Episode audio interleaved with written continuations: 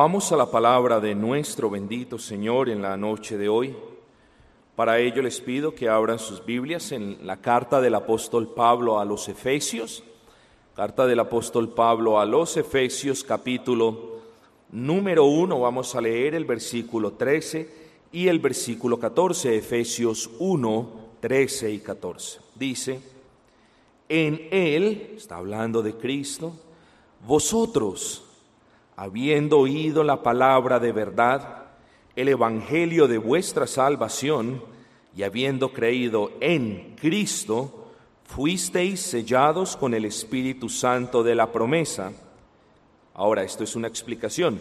¿Qué es las arras? ¿Qué es la garantía de nuestra herencia hasta la redención de la posesión adquirida para alabanza de su gloria. Ciertamente, mis amados, uno de los capítulos más profundos, con más doctrina en el Nuevo Testamento, este libro de Efesios, en especial el capítulo número uno. Y bueno, en el corto tiempo que tenemos en esta noche para exponer, para proclamar el Evangelio, daremos título a esta meditación de la siguiente manera el rol del Evangelio o el papel del Evangelio, como usted bien lo quiera llamar, la centralidad del Evangelio. Cuando decimos el rol, hablamos de el papel que algo ocupa en una trama, rol principal, rol secundario. Y queridos amigos y hermanos, cuando hablamos del rol del papel del Evangelio, vuelvo y hacemos la misma analogía. Decimos el papel que el Evangelio juega en el drama de la salvación del hombre. Oh, pastor, pero en el Antiguo Testamento no había evangelio. Oh, claro que había evangelio. Evangelio de una manera muy básica, evangelio de una manera no tan clara como el que nosotros podemos disfrutar en la noche de hoy. Un evangelio que uno le llaman protoevangelio, hablando de Génesis 3.15. Un evangelio que fue siendo cada vez más claro a medida que la revelación iba progresando. Pero claro que hubo evangelio. ¿Por qué? Porque nadie puede ser salvo sin haber creído en las buenas nuevas de salvación de parte de Dios. Entonces, el rol del Evangelio, el papel del Evangelio, vamos a considerar este pasaje de manera breve, versículo número 13. En él también vosotros, habiendo oído la palabra de verdad, ciertamente hace referencia a los hermanos en la iglesia de Éfeso y el propósito eh, mío en esta noche no es hablarles de una perspectiva netamente doctrinal, sino mirar el punto evangelístico en este hermoso pasaje. Fíjense ustedes cómo se refiere eh, el apóstol Pablo a los hermanos en Éfeso. Dice, en, en Cristo también vosotros, y dice, habiendo oído la palabra de verdad. Prestemos mucha atención, habiendo oído, habiendo escuchado esta palabra de verdad. Bueno, ¿cuál es la palabra de verdad? Por supuesto que estamos hablando de la palabra de Dios. Por supuesto que estamos hablando del Evangelio. Yo me pregunto si alguna vez usted se ha detenido a meditar eh, por qué es palabra de verdad. ¿Por qué el Evangelio, por qué la palabra de Dios se le llama palabra de verdad?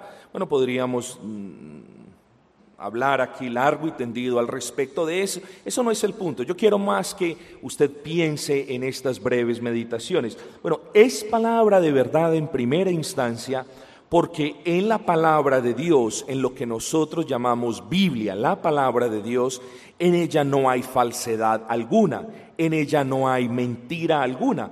¿Por qué? Bueno, porque el autor no es un ser humano. Y cuando decimos, cuando afirmamos que el autor de la escritura no es un ser humano, inmediatamente decimos, bueno, es Dios. Dios no es mentira, Dios es verdad. Dios no es como los hombres, dice su palabra. Dios no es hombre para que mienta, ni hijo de hombre para que se arrepienta. Bueno, Dios fue el que inspiró la bendita palabra. Ciertamente por puño y letra de aquellos apóstoles y aquellos otros grandes profetas, el Señor bendijo y el Señor eh, trajo bendición, claro, sin lugar a dudas, pero queridos amigos y hermanos, es de autoría divina, es la palabra de nuestro buen Dios y Señor. Así que es palabra de verdad. Pero no solamente Dios es su autor, sino que otro de los aspectos que debemos considerar cuando hablamos de esa palabra de verdad es lo siguiente. Ese autor, ese Dios que inspiró la palabra, no quiere nada de usted. Uy, ¿a qué me refiero? Bueno, sí. Fíjese que cuando usted firma los documentos de un préstamo o cuando usted firma una asociación o cuando usted eh, pone su firma eh, en, un contrato, siempre hay algo que se llama el impreso pequeño. Yo no sé aquí en Colombia cómo se le llamará eso, pero siempre hay unas letricas muy pequeñas al final del contrato.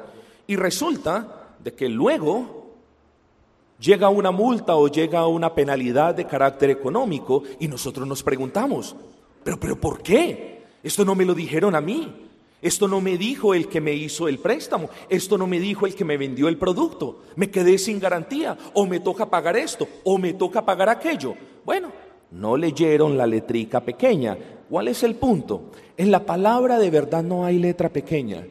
En la palabra de verdad, la voluntad del Señor es revelada de manera clara y te muestra cuál es el camino al cielo y te muestra cuál es el camino al infierno. Es sencillo. No hay condiciones, no hay agendas escondidas, no hay intereses de ningún tipo. Dios no quiere ni su casa, Dios no quiere ni su dinero, Dios no quiere ni sus ofrendas. Hombre, las ofrendas las damos nosotros del convencimiento propio de que Dios es nuestro Señor y nuestro Salvador, pero Dios no quiere nada material de usted, absolutamente nada. Quien le enseña a usted que Dios quiere las cosas suyas, le está mintiendo. Oh no, la palabra del Señor dice, es verdad, esa palabra de verdad. Ahora, esto es muy importante, ¿por qué se refiere el apóstol Pablo como palabra de verdad. yo creo que esto es básico, porque siempre nos dice la verdad. Siempre nos dice la verdad. Y este caso lo he expuesto en varias ocasiones. El típico caso de una hija que se pone un vestido y su mamá para no herirle el corazón le dice, ay, mi hija, qué lindo el vestido. Y el vestido es muy feo. O viceversa. No quiero romperle el corazón, no quiero herir susceptibilidades. Bueno, la palabra nos dice si estamos desnudos o si estamos vestidos de las vestiduras blancas lavadas en la sangre del cordero. Siempre la Biblia nos va a decir la verdad. Nos va a decir la verdad acerca de Dios. Es una realidad que a muchos, quizás de las personas allí afuera, se les ha olvidado. Se han hecho una idea de Dios que no es lo que Él mismo o no es de la misma manera que Él se ha descrito en la palabra de verdad. Se han hecho una idea de Dios muy diferente a lo que dice la palabra acerca de Dios. Han hecho una caricatura del Dios que creó los cielos y la tierra con su bendita palabra. Entonces, cuando una persona lee la escritura, está leyendo la verdad de Dios. Está leyendo lo que Dios dice acerca de sí mismo, acerca de sus benditos atributos, acerca de su divina justicia, acerca de su infinito amor, acerca del hecho de que Él no desprecia corazón contrito y humillado. Siempre nos dice la verdad acerca de Dios. Pero también el apóstol le llama palabra de verdad, bueno, sencillamente porque la palabra le dice a usted la verdad de quién es usted. A las personas en el mundo les gusta que las lisonjeen, es decir, que les acaricien el corazón. O estás haciendo lo malo, no importa, eres una buena persona. O estás violando la ley del Señor, o no importa, tú tienes derecho a esto. O estás haciendo esto que es indebido, no importa, tú eres débil. O a las personas del mundo les gusta que les acaricien, que les manoseen el pecado. No, la palabra del Señor siempre nos está diciendo la verdad de nosotros. Somos personas necesitadas, queridos hermanos, queridos amigos. Somos personas muy necesitadas. Necesitamos del perdón de Dios. Pero no se nos puede olvidar, conforme a la palabra de Dios, que Dios no puede perdonar así de manera mágica como por Simplemente hoy amanecí de buenas y te perdono. Oh no, la palabra, una de las grandes verdades que nos dice la palabra es que debemos arrepentirnos delante de Dios, que si bien Él siempre está presto a perdonar el corazón contrito y humillado, debemos arrepentirnos, debemos humillarnos. Entonces la palabra nos da testimonio, esta mañana lo decíamos queridos amigos, no confiemos en el testimonio de nuestra propia carne. Jeremías 17:9, porque engañoso es nuestro corazón, o el corazón, nuestro corazón, su corazón, y perverso. Oye, y miren el superlativo que usa el profeta Jeremías, y más que todas las cosas. Bueno, con esa observación deberíamos tener mucho cuidado. Confiemos en el testimonio de Dios, confiemos en lo que dice Dios acerca de nosotros. Esa es la verdad que nosotros debemos prestarle atención. Y esta palabra de verdad también nos dice la verdad acerca de Cristo. Cristo no es una criatura, Cristo no fue creado. Yo no los estaría llamando a ustedes al arrepentimiento y a la fe basado en la obra de una creación de Dios. No, empaque la maleta y regresémonos al mundo, porque quien murió en la cruz fue una creación. No, quien murió en la cruz fue el Dios hecho carne, la segunda persona de la bendita Trinidad, quien llevó sobre sí los pecados de quienes creen en Él. Hoy también nos dice, eh, la palabra nos dice la verdad acerca de Cristo. Y fíjense, queridos amigos, que también nos dice la verdad acerca del mundo. Y, y no sé qué tan difícil para muchos amigos, lo digo sin demeritar a nadie, lo digo sin o tratando de no irrespetar a nadie, lo digo de verdad con conciencia limpia. Yo no sé qué tan difícil para algunos amigos es entender la verdad que Dios dice acerca de este mundo. No sé. Y lo digo no sé porque las personas aman algo que va a ser destruido. Las personas aman los valores de las personas que se oponen a Dios. Las personas se deleitan y se revuelcan en el pecado que es una ofensa para Dios. Y parece que a las personas que leen la Biblia, quizás usted sea uno de ellos, no sé, quizás las personas, a algunas personas de los que leen la Biblia, se les ha olvidado que Dios va a acabar con este mundo, va a regenerar este mundo en una gran conflagración, de una manera tan, tan grande que de este mundo de pecado no quede memoria alguna. ¿Por qué amamos al mundo? ¿Por qué amamos los antivalores del mundo? ¿Por qué amamos las cosas que se oponen a Dios? Bueno, la palabra del Señor nos dice la verdad acerca del mundo, nos dice la verdad acerca del juicio venidero. Amigos, el rol de la palabra de verdad, el papel de la palabra de verdad, la centralidad de la palabra de verdad esa palabra de verdad tiene varias características que ningún otro libro, ni escrito, ni narrativa, ni cuento, ni fábula, mucho menos tiene. Esta palabra de verdad tiene unos atributos o unas características particulares que la hacen diferente a los demás libros. Lamentablemente no quiero nombrar o no quiero hacer mención de nombres, pero en cierta ocasión un teólogo insistía que la Biblia era como cualquier otro libro. Y nosotros tenemos un librito muy útil allí atrás que dice no como cualquier otro libro. Es un libro muy, muy diferente a los demás. Es un libro que está vivo. Pastor, pastor. No, cierto, yo ya soy adulto, no engañe mi inteligencia. No, sí, es un libro que está vivo. ¿Saben por qué está vivo? Porque ese libro, las palabras aquí plasmadas, son poder de Dios y son tan, tan poderosas que penetran hasta partir el alma y el espíritu y las coyunturas y los tuétanos y discierne las intenciones y los pensamientos más profundos del corazón. Miren la personificación que el Señor le da a su bendita palabra. Es un libro vivo, es un libro que habla a su corazón. Es un libro que cuando usted lo abre, queriendo encontrar allí la verdad, cuando usted no quiera, escúcheme bien, cuando usted no quiera saber la verdad acerca de usted, vaya y busque a un amigo de los del mundo y charle con Él y Él le va a decir todo lo que usted quiere escuchar. Cuando usted quiera escuchar la verdad acerca de usted, venga y abra la escritura. Y ella, sin tapujo y sin restricción alguna, le va a hablar a su corazón. Le va a mostrar su pecado. Lo va a redarguir de las cosas que usted hace a escondidas. Le va a mostrar la perversidad de su corazón. Le va a mostrar la gracia de Dios. Le va a mostrar las promesas del Evangelio. Oh, claro que sí. Este es un libro vivo. Este es un libro que tiene el poder para penetrar su corazón.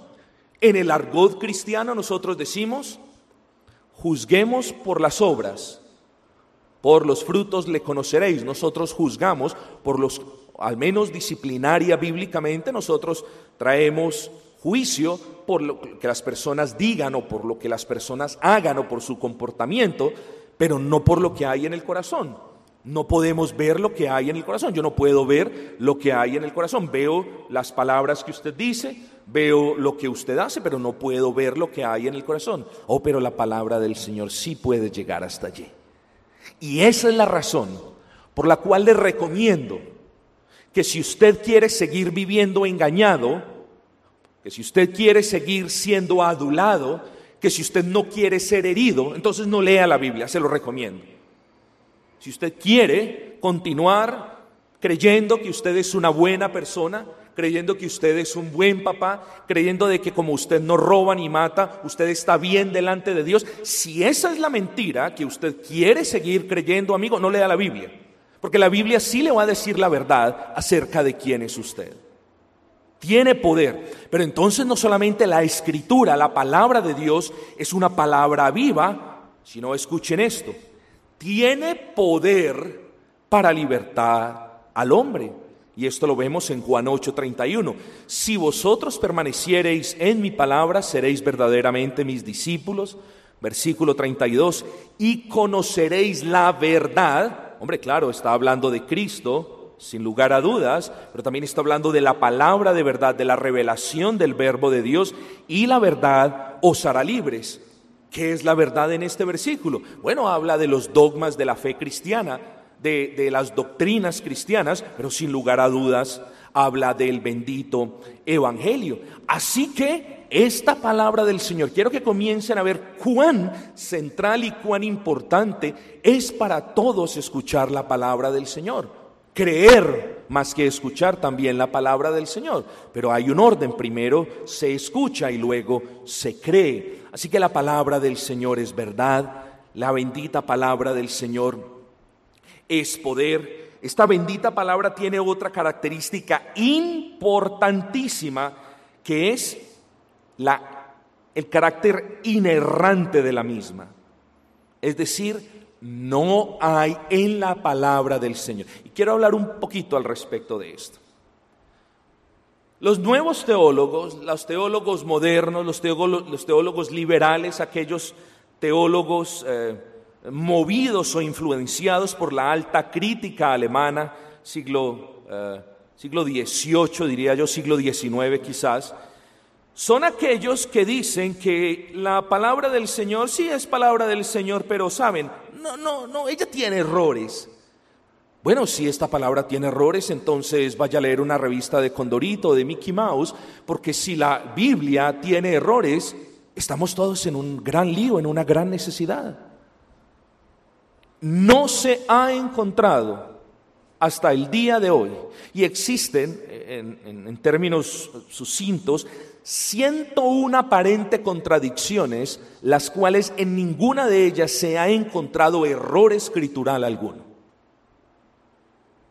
Queridos amigos, ¿qué les quiero decir? Bueno, la palabra del Señor no tiene error. Y cuando algo no tiene error, ¿qué pasa?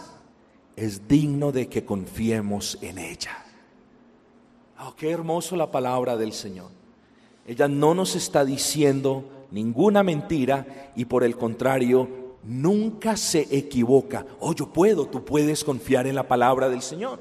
Si la palabra del Señor te está mostrando que vas por el camino errado en tu vida, entonces créele porque ella no te está diciendo eso porque quiere llevarte para cualquier o para otro lado, sino que está convenciendo tu corazón para que pongas la mirada en el Salvador. No solamente la palabra del Señor es verdad, no solamente es poderosa, no solamente es inerrante, es decir, sin hierro alguno, sino que también es infalible. Pastor, ¿qué es infalibilidad? Bueno, esto quiere decir que la palabra, todo lo que dice, lo cumple, como por, como por personificar la palabra de verdad. Entonces una cosa es inerrabilidad y otra cosa es infalibilidad. El carácter inerrante de la escritura te está diciendo no hay error alguno y el carácter infalible de la escritura te está diciendo todo lo que la palabra dice se va a cumplir. Entonces, si en la palabra no hay error, es digna de que nosotros le creamos. Pero si en la palabra o si la palabra, todo lo que dice se ha cumplido, se cumple y se cumplirá, es digna de que nosotros temamos. Queridos amigos, porque la palabra nos está diciendo, está mostrando la perversidad del corazón del hombre. Y la palabra dice de manera clara e inequívoca que eh, Dios es un Dios justo y que Dios no puede ni quiere y por su propia naturaleza no tiene comunión con el pecador no arrepentido. Y también nos muestra el lugar final de los santos, de quienes han creído en Cristo, como también de los que han desechado la palabra de verdad. Ahora, si la palabra nos dice que va a haber un juicio, si la palabra te dice en particular que va a haber un juicio y que vas a ser castigado, ¿por qué andas tan campante? ¿Por qué andas como si nada hubiese pasado? Si tú dices creer la palabra y no temes, cuando, cuando la palabra habla de un juicio, un juicio condenatorio para quienes han rechazado el Evangelio, bueno, quizás tú nunca has creído en el Evangelio. La palabra te está diciendo lo que va a pasar con tu vida si no te arrepientes, amigos. No lo tomen como una amenaza. El tono alto de mi voz no es porque estoy enojado, sino que quiero enseñarles el punto de que debemos temer cuando Dios habla. Hoy Dios no habla por medio de profetas, hoy Dios no escuchamos la voz audible del Señor como el pueblo de Israel en el monte de Oreb, hoy escuchamos la voz del Señor porque tenemos fe, porque nosotros decimos, Dios ha querido hablarle así a los cristianos del Nuevo Testamento por medio de su palabra. Oh queridos amigos, debemos temer porque la palabra del Señor tiene autoridad cada sílaba, cada letra, cada palabra, cada idea plasmada en este libro, por lo general negro o café, no vale la pena el color, al que nosotros llamamos Biblia, cada sílaba tiene la autoridad y el poder de Dios. La misma. El mismo que dijo, sea la luz, es el mismo que hoy nos está hablando a nuestros corazones, queridos amigos. Así que esta es la palabra de verdad. Y esta palabra de verdad, además de tener poder, además de ser inerrante, además de ser infalible, esta palabra es necesaria. ¿Cuáles son las implicaciones de decir es necesaria y por qué estoy haciendo tanto énfasis? Bueno, porque sin la palabra del Señor no hay salvación, queridos amigos. Se los he dicho de manera jocosa algunas veces, pero no a manera de chiste. Dios no nos concede salvación leyendo una revista de Memín o leyendo una revista de Condorito o de Mickey Mouse. Dios nos habla por medio de su palabra aquí plasmada fidedignamente en la escritura. Así que la palabra de Dios de verdad es el instrumento que usa el Señor para la salvación de las almas. Y aquí venimos a una implicación clara. Si tú no has puesto la confianza en el Señor Jesucristo, si tú no has abrazado las promesas del Evangelio, si tú no te has arrepentido delante del Señor, no busques ser salvo leyendo un libro de, bueno, aunque el Señor puede usar un libro, si en ese libro se expone de manera clara el Evangelio, pero busca primero la palabra del Señor, la palabra de verdad. Vamos a volver a leer el versículo 13.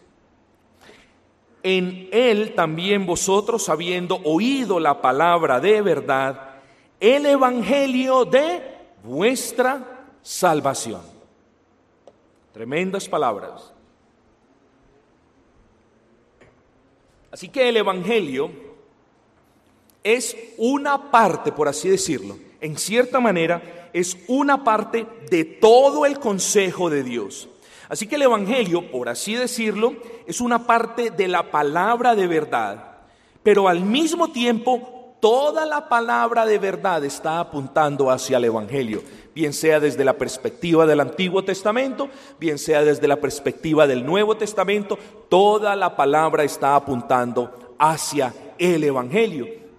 Y yo me pregunto, querido amigo, si usted se ha dado cuenta cuán necesario es el Evangelio.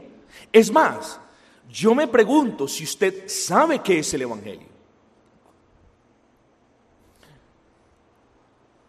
Veía hace poco a un pastor em, preguntándole a su congregación, ¿saben qué es el Evangelio?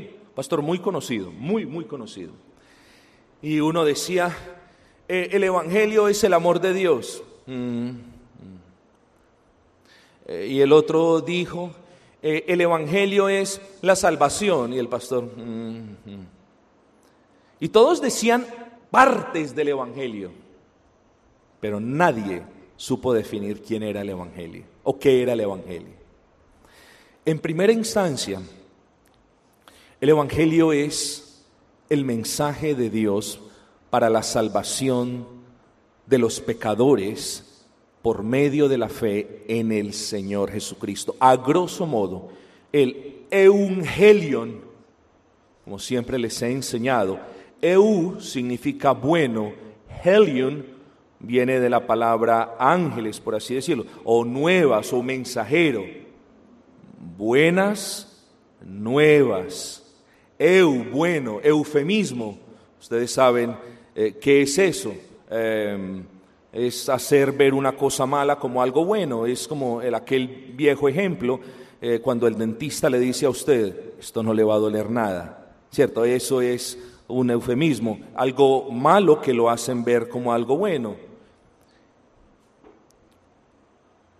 El Evangelion es el buen mensaje de parte de Dios. Es un mensaje que no es del hombre. Es un mensaje que le pertenece a Dios.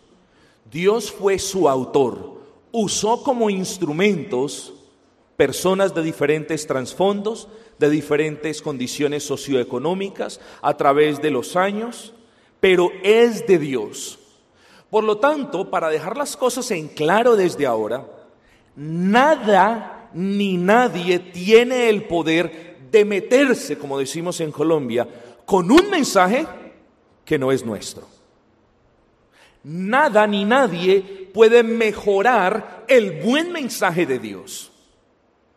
Nada ni nadie puede cambiar de alguna manera ese mensaje que es suficiente para la salvación del hombre. Miren cuán importante es el Evangelio, entiendan por favor, por qué lo predicamos en esta iglesia de manera clara semana tras semana. Porque es el Evangelio el poder de Dios para la salvación. El Evangelio, queridos amigos, es un mensaje que habla en primera instancia del Dios Santo, de Dios que es santo tres veces santo, bueno, es infinitamente santo. Y lo leíamos ahora en el Salmo número 7, de un Dios que está airado, airado de ira, que tiene ira contra los impíos que no se arrepienten. No dice de vez en cuando, dice todos los días Dios está airado en contra del pecador.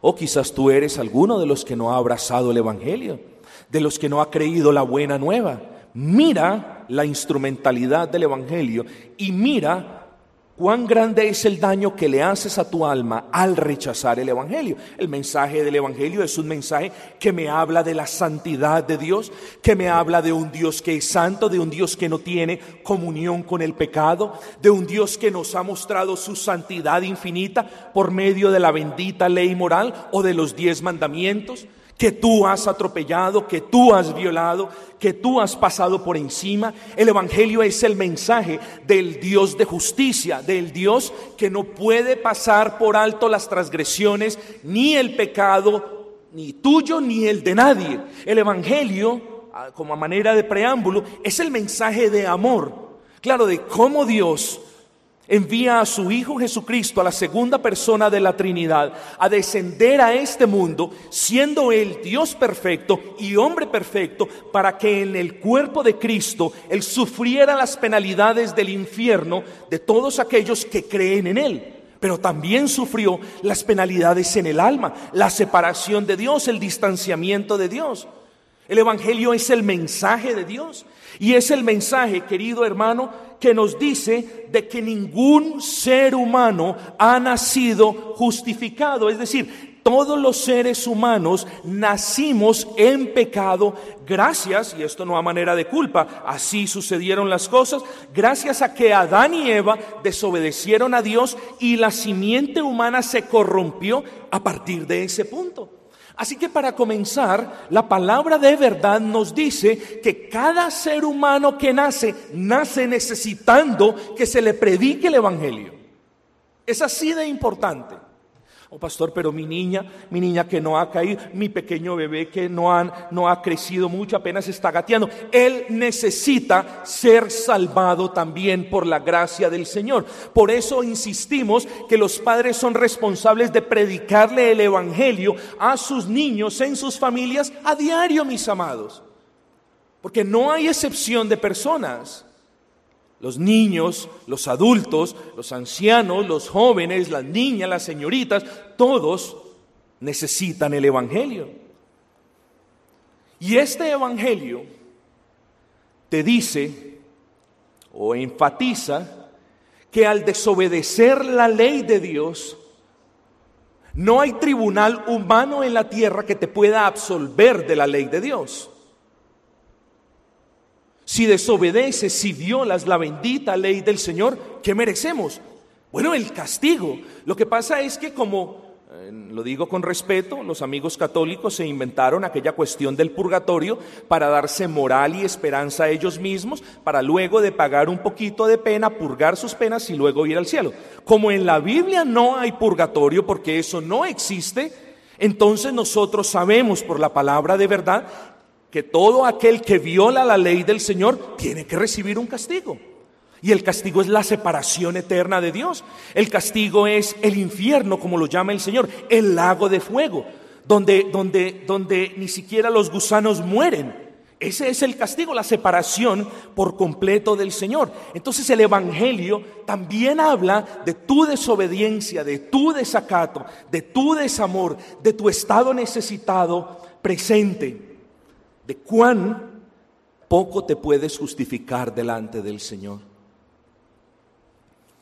Y eso a manera de preámbulo, pero la esencia del mensaje del Evangelio es que en la persona de nuestro Señor Jesucristo, y esto también lo habla la palabra de verdad, en la persona de nuestro Señor Jesucristo, Dios cargó todas tus rebeldías, todos tus pecados, todas tus injurias, todas tus lujurias, todas tus porquerías, las cargó en la persona de Cristo. Y Cristo con esa gran carga de tu pecado, esto es, claro está, si es que has creído en Él. Oh, Cristo no lleva tus pecados a la cruz para justificarte delante de Dios y tú sin creer en Él, campante en este mundo, dándole la espalda a la cruz y viviendo en desobediencia. Oh, no, este hermoso mensaje es para quien ha creído en Él y por eso yo te exhorto, si es que puedes, a abrazar el Evangelio. ¿Qué te toca hacer? ¿Te toca ir de rodillas hasta una catedral? No. ¿Te toca dar tu carro o tu casa? No. Basta creer estas palabras, mis amados. Y en la persona de Cristo, Él tomó todos tus pecados, todos tus desvaríos, todas tus inmundicias, toda la violación a la ley del Señor. Cuando el Señor decía, no tendrás dioses ajenos delante de mí, tú te arrodillabas delante de una estampa y ponías su esperanza en ella. Cuando el Señor decía, adoradme, alabadme en mi día, tú te salías y te acordabas de todo menos del Señor en ese día. Cuando el Señor decía, o cuando el Señor dice en su bendita palabra, no matarás, oh, tú hacías de todo, acababas con la honra del prójimo, rajabas, criticabas y matabas la honra del prójimo. Todas tus porquerías y toda la violación, Él la puso sobre la persona de Cristo. Y porque ahora la carga del pecado estaba en la persona de Cristo, ahora había que tener justicia. Porque Dios no pasa el pecado. Como Dios no te lo va a pasar a ti si tú no te arrepientes, tampoco lo podía pasar a la persona de Cristo. Y entonces es aquí cuando el Señor Jesucristo debe ir a la cruz del Calvario para pagar el precio de los pecados de aquellos que han creído en Él. Y es aquí en el Evangelio, en ese mensaje, esas buenas nuevas de Dios para la salvación del hombre, donde Cristo es crucificado por los pecados de quienes creen en Él. Y es allí en la cruz del Calvario donde Él sacia la ira de Dios. Recuerden que ahora leíamos en el Salmo 7, Dios está airado contra el impío, contra el pecador todos los días. Pero en la cruz del Calvario, la ira de Dios fue aplacada, porque el justo murió por los injustos. E, en la cruz del Calvario, la justicia de Dios fue saciada, porque Dios no es el alcahuete de padre que somos tú y yo, que nuestros hijos nos hacen una cosa, nos enojamos por un momento y después se nos olvida, maleducando de esa manera a nuestros hijos. Dios no puede pasar el pecado por alto. El día que tú creas que Dios puede pasar el pecado por alto, ese día estás creyendo en un Dios con D minúscula, que no es el Dios con D mayúscula del que nos habla la Escritura. Dios es un Dios de justicia, un Dios que tiene que traer castigo al pecado. Y eso hizo en la cruz del Calvario, amigos. Castigó a la persona de Cristo. Lo castigó en cuerpo y lo castigó en alma y en un espacio condensado de seis horas virtió sobre él toda su ira, la que debiste haber llevado y soportado tú por toda la eternidad. ¿Puedes creer en esas palabras o te parece que es un cuento de hadas? ¿Puedes creer en esas palabras o crees que es palabra de verdad? He ahí la diferencia, queridos amigos. Versículo 13 en él también vosotros, habiendo oído la palabra de verdad, el evangelio de vuestra salvación, y dice, habiendo creído en Cristo. Fíjense en ustedes, los, los hermanos de la iglesia de Éfeso, los efesios, fueron salvos después de haber creído en Cristo. ¿Cuál es el punto? Ni a usted ni a mí se nos debe olvidar que no hay salvación simplemente escuchando el Evangelio, como muchos creen. ¿Cuántas veces usted ha escuchado el Evangelio y no ha creído en el Evangelio?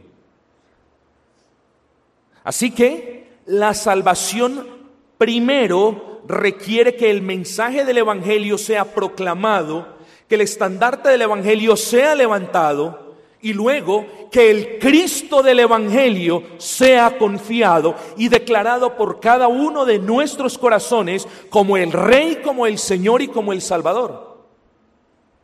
Oh, ¿y cuál es ese Cristo del Evangelio? Queridos amigos, ese Cristo del Evangelio es aquel que es Dios perfecto y hombre perfecto.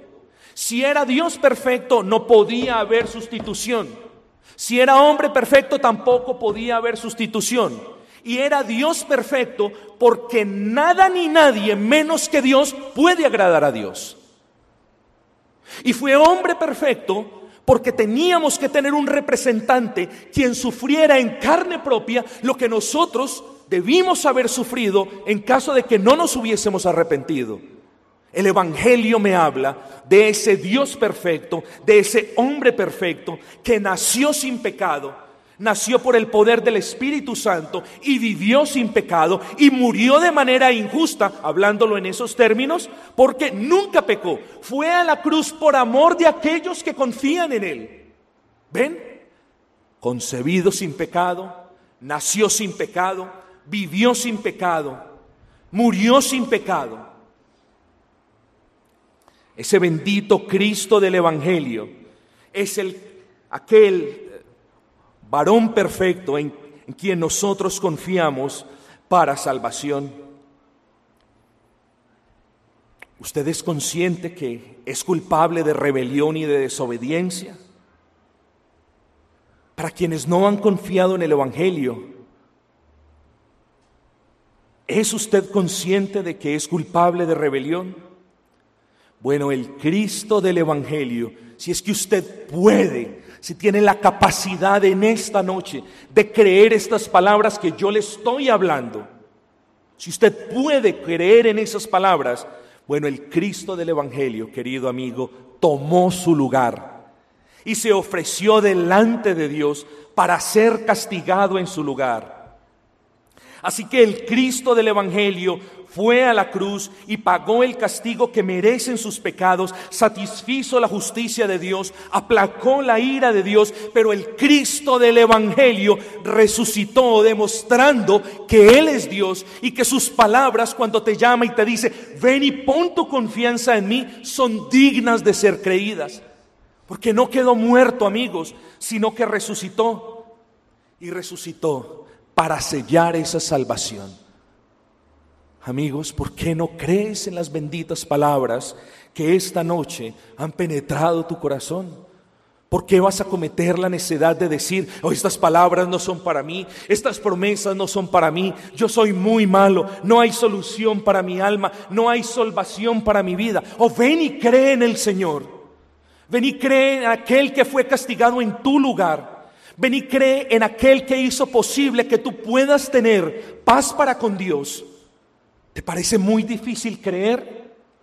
Oh, bienaventurado el corazón que cree, porque al creer estas promesas son de su propiedad.